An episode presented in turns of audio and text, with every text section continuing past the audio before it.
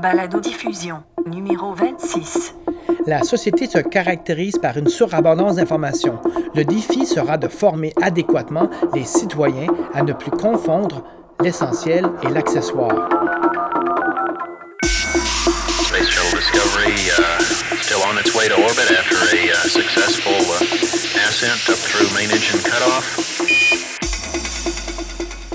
Si les médias sociaux offrent bien un nouvel espace d'expression pour la parole citoyenne, il faut comprendre qu'ils sont aussi des dédales où l'esprit critique peut se perdre.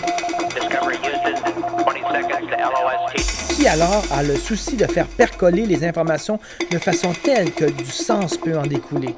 Ce sont de nouveaux joueurs qui émergent pour retrouver l'aiguille dans la botte d'aiguille.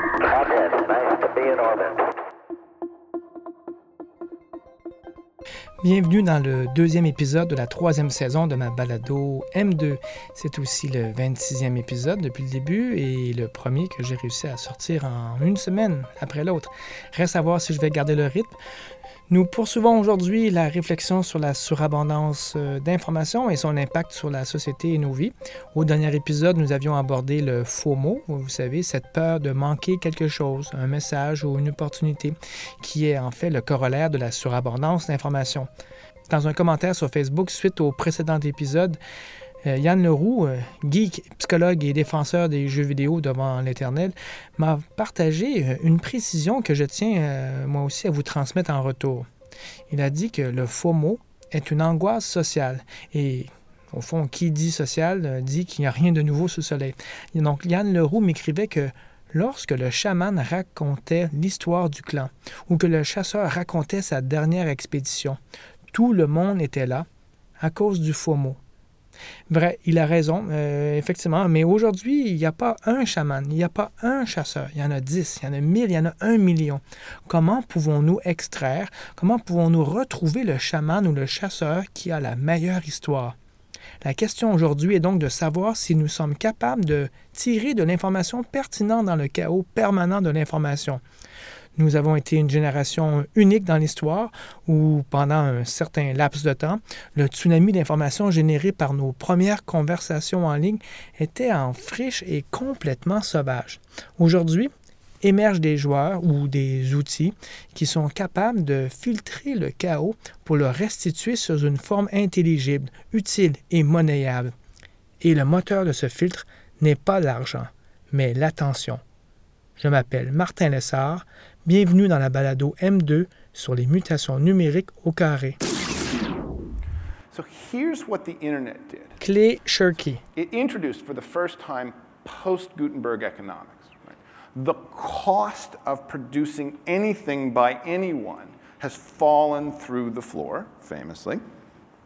And as a result, right, there's no economic logic that says you have to filter for quality before you publish. Proof of this hypothesis I leave to you. I recommend starting with LiveJournal, but you can pretty much start anywhere, right? And discover that the filter for quality is now way downstream of the site of production.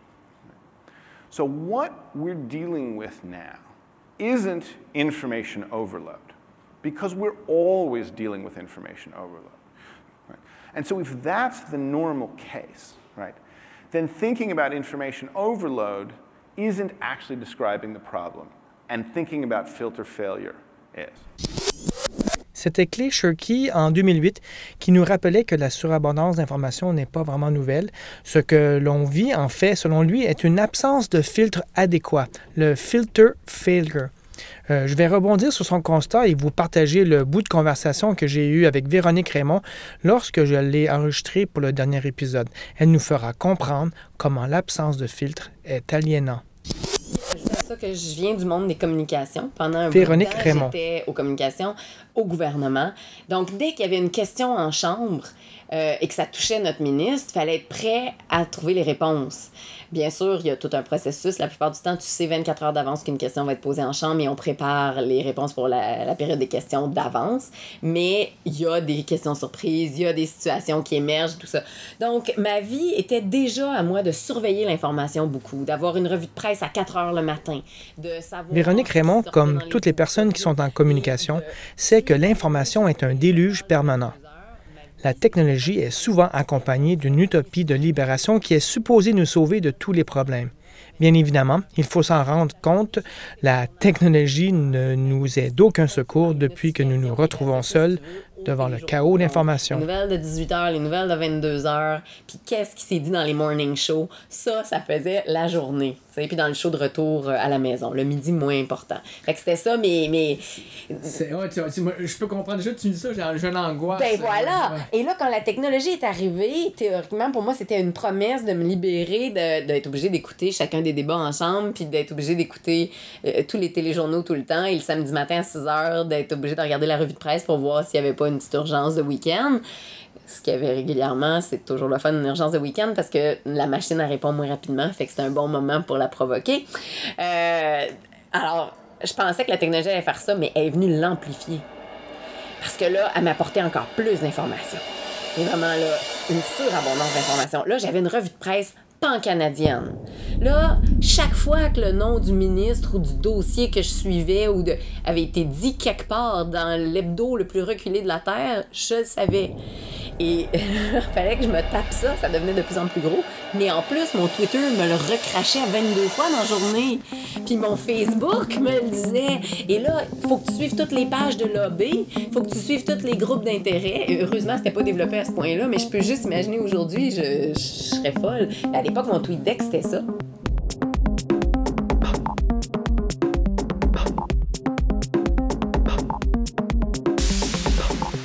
Dans un premier temps, la technologie a amplifié notre potentiel en permettant de nous émanciper des institutions, notamment pour s'auto-organiser ou pour communiquer à distance.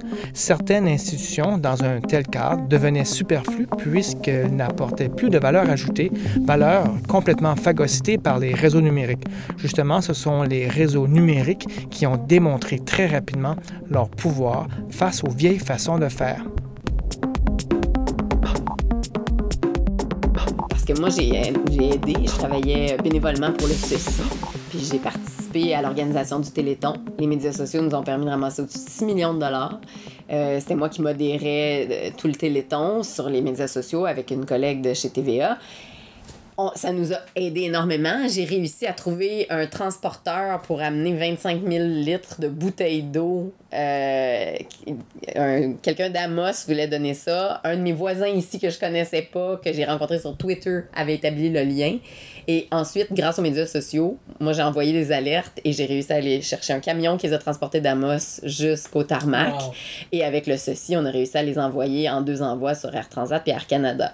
Donc, oui, les médias sociaux m'ont permis de faire des choses qui sont importantes pour moi, puis les alertes qui rentraient me permettaient de réagir, mais en même temps, pendant cette crise-là, chaque fois que quelqu'un était pris dans un édifice, ça sortait dans mes recherches et à un moment donné, j'ai aussi entendu tout le bruit. C'est-à-dire que quelqu'un retweetait un message par rapport à quelqu'un qui était supposément pris sous les décombres alors qu'il avait été sorti 12 heures avant. Et j'ai vu le chaos que ça peut créer parce que dans une situation comme celle-là, euh, t'envoies des équipes d'urgence et c'est possible que tu sois en train de déplacer une équipe d'urgence pour l'envoyer dans un site où c'est pas nécessaire. Fait depuis ça, moi, tu vois, je collabore sur Tom Node, qui est en situation de crise. Euh, ils prennent des photos satellitaires. Et ils nous envoient ça et ils nous demandent à nous, comme euh, pour le tremblement de terre, de prendre les photos et d'identifier des choses. Alors, par exemple, identifier les édifices écroulés, identifier les chemins euh, bloqués, etc. La Croix-Rouge utilise maintenant les données. Ça fait un an euh, à peine qu'ils ont commencé à utiliser les données. Je l'ai faite pour les Philippines. J'ai pas pu participer pour le Népal cette fois-ci, mais je l'ai faite aussi pour des accidents d'avion où ils cherchaient des avions en mer. Et l'idée, c'est que là, t'as, je sais pas moi, 8000 personnes sur la planète qui regardent les photos. Quand il y en a 700 qui disent, là, il y a un édifice écroulé, là, la Croix-Rouge dit, on a assez de big data pour que ça vaille la peine d'envoyer une équipe. C'est assez recoupé pour dire que c'est pas un faux positif. Voilà, et ça évite le bruit que j'ai vécu pendant la crise en Haïti, où là, chaque, encore une fois, c'est une question de calibrage, on n'était pas capable de savoir si le message qui était tweeté ou retweeté était vrai. Très rapidement, donc, les réseaux sociaux euh, pouvaient devenir une nuisance. Le bruit, les échos, le déluge de voix amplifiées par les échos rendaient les réseaux inutilisables. Il fallait donc trouver une façon de faire revenir les institutions de façon plus flexible dans l'équation, afin de servir de filtre à la multitude. Twitter est comme une prise sur le secteur. Se mettre les doigts dedans, c'est l'électrocution assurée. Il fallait donc trouver un nouveau moyen pour filtrer tout ça. On se fie à la rumeur de la rue sur Twitter. C'est ça. c'est ça. OK? C'est- Puis c'est bon, la rumeur de la rue. Mais Avant, av- avant, on n'avait rien, donc Oui. c'est normal. Mais là, euh, là, ce que tu me dis, c'est qu'on commence à avoir plusieurs filtres. Oui. Et là, c'est pas tout le monde qui est capable d'avoir tous ces filtres- filtres-là, mais à la fin, il y a un signal de meilleure qualité qui, sort, mais qu'on n'avait pas avant non plus. ouais. Puis ça n'empêche pas que l'information peut circuler sur Twitter. Moi, on m'avertit justement, ça, Tom Node, c'est une, une notification que je reçois qui me dit on a besoin de gens, pouvez-vous venir faire quelques heures. Et moi, dès que je reçois une alerte Tom Node, euh, c'est très rare que je vais pas le faire. Je vais trouver une heure dans ma journée, puis je vais aller chercher, je vais aller prendre les photos satellitaires, puis je vais les identifier. Puis des fois, ça veut dire pendant une heure regarder des photos d'océan où il y a rien. Puis, euh, mais en même temps, je me dis, ben, si on est 8000, 9000 qui regardent des photos d'océan, ça se peut qu'il y en ait qui trouvent quelque chose, puis on va envoyer. Et c'est arrivé, là. C'est arrivé, euh, surtout aux Philippines, là, c'était vraiment évident ce qu'on faisait. On pouvait voir, puis ce qu'expliquait la Croix-Rouge, c'est que quand ils arrivent dans un pays comme ça, des fois, les, euh, les cartes, les cartes Sont euh, pas- sont pas à jour du tout. Tous les nouveaux édifices n'apparaissent pas. Ils ont pas de données. Ils, ils savent même pas comment se rendre à certains endroits parce que sur la carte, il n'y a pas d'autoroute. Puis là, tout à coup, il y a une autoroute. Mais une autoroute, ça veut dire des viaducs. Des viaducs qui peuvent s'être écrasés un par-dessus l'autre puis avec des gens coincés dedans. Donc, pour établir leur plan, ils sont obligés de se fier justement là à la rumeur de la rue. De nous élever au-dessus avec des photos satellitaires qui ont 24 heures d'âge, parce que c'est Ouais. ça l'idée, euh, ben ça permet d'amener un niveau de, de qualité. Bien sûr, les nuages nuisent, là, donc des fois, il y a des zones qu'on n'est pas capable de voir, mais 24 heures après, il va repasser le satellite. Fait que quand même que les données seraient 72 heures plus tard, on peut encore faire d'excellentes choses avec ça. Les organismes ont donc dû composer avec cette surabondance d'informations. Ceux qui se plaignaient de tous les gérants d'estrade qui soudainement dévalorisaient une part de l'expertise dont ils avaient le monopole vont passer un sale quart d'heure et leurs jours sont comptés. Mais les organismes qui ont su composer avec la surabondance soudaine d'informations pour poursuivre leur rôle en exploitant leur position de notoriété ou d'expert vont émerger comme des incontournables demain. En effet, si pendant un certain temps, durant cet âge d'or où les réseaux sociaux pouvaient à eux seuls servir de déclencheur de révolution, il est aujourd'hui acquis que toute cette surabondance devenue incontrôlable n'a aucun sens s'il n'y a pas une entité qui se positionne pour en filtrer le sens. Et qui nous donne peut-être une piste sur euh, des, transformations à faire. Des transformations à faire même dans nos organisations. Avec quel type d'organisation on veut faire affaire? Parce qu'il y a différents types d'organisations. Il y a du corporatif, euh, à lucratif, mais il y a du à non lucratif aussi. Et on voit beaucoup de, regroup- de regroupements éphémères, par exemple, pour travailler à trouver des solutions pendant un week-end, les hackathons, euh, où là, tu as des gens de plusieurs milieux qui vont arriver, qui vont se regrouper ensemble et qui créent au fond une organisation éphémère qui, elle, développe des solutions qui peuvent ensuite être réintégrées dans des organisations plus traditionnelles. Donc, on passe par un regroupement qui amène des morceaux des organisations, mais qui en est libre quand même. Donc, je pense que c'est de, de réinventer cette collaboration-là, puis de voir justement qu'est-ce qu'on accepte qui soit commercialisé, qu'est-ce qu'on garde libre. Euh, c'est quoi ces paramètres-là? On n'a pas réfléchi beaucoup à ça. Euh, Monsanto, c'en est un exemple immense sur cette question-là, là, de- d'ingénierie de la vie humaine, carrément. Ça n'a pas été balisé, oui. Ça n'a pas été balisé. De l'autre côté, euh, dans le open source puis dans le tout libre, il y a aussi beaucoup de Ah, ben, n'importe quoi.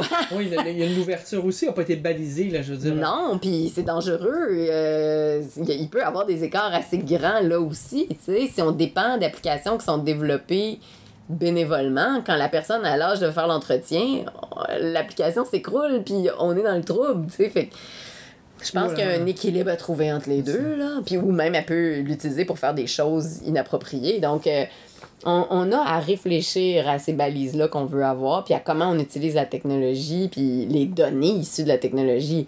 Mais, wow, quel. Tu sais, c'est plein, c'est riche, là. Moi, quand, quand je participe à TomNode, puis TomNode, c'est. euh, c'est l'ONU qui a créé ça. Ah.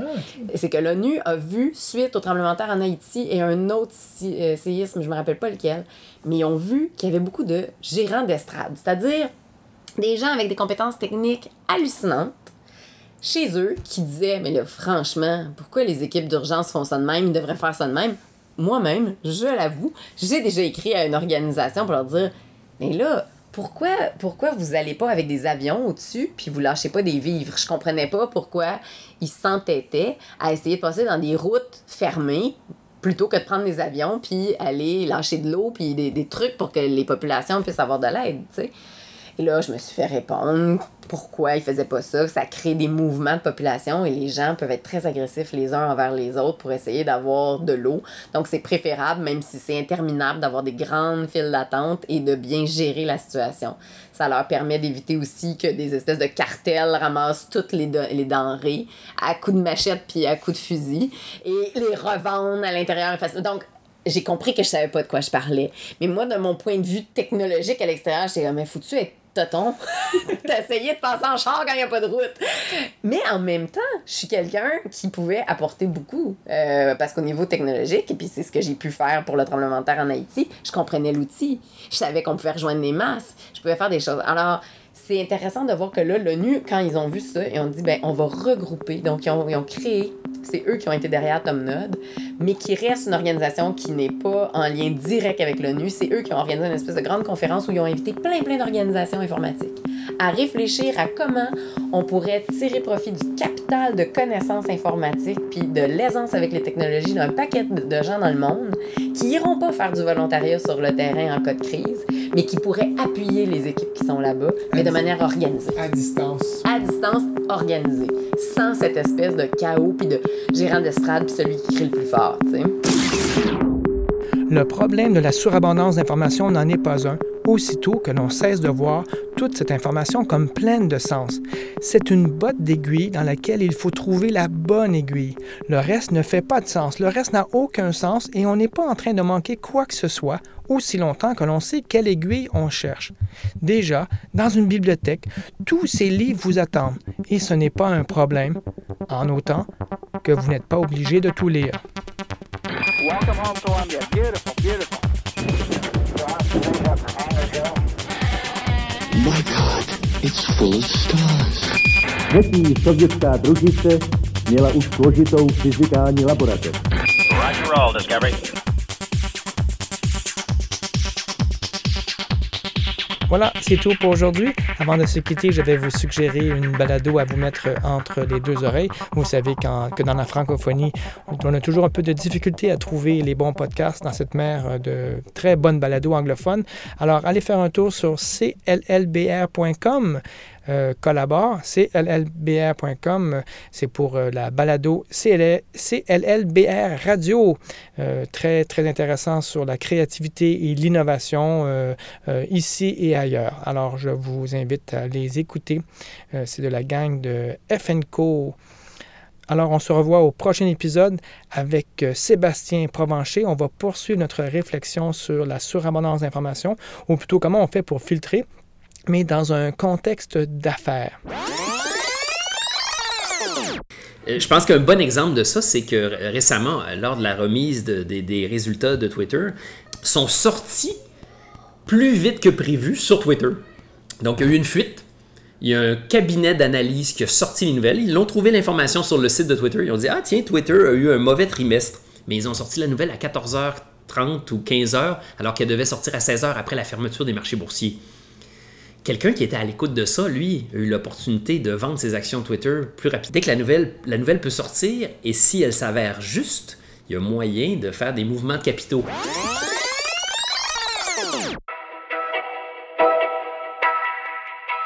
N'oubliez pas, si vous avez bien aimé la balado, de la partager à vos amis ou d'aller sur iTunes, de me mettre un commentaire ou de le partager sur Twitter ou Facebook. Vous pouvez même mettre un hashtag euh, M2S3 pour saison 3. Comme ça, je vais pouvoir vous retrouver.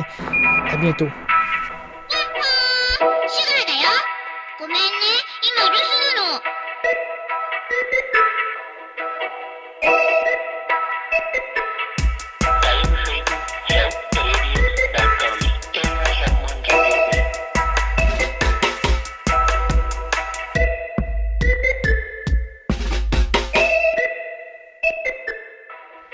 Appris en effet à considérer le monde de la perception Nous avons appris que dans ce monde, il est impossible de séparer les choses et leur manière d'apparaître.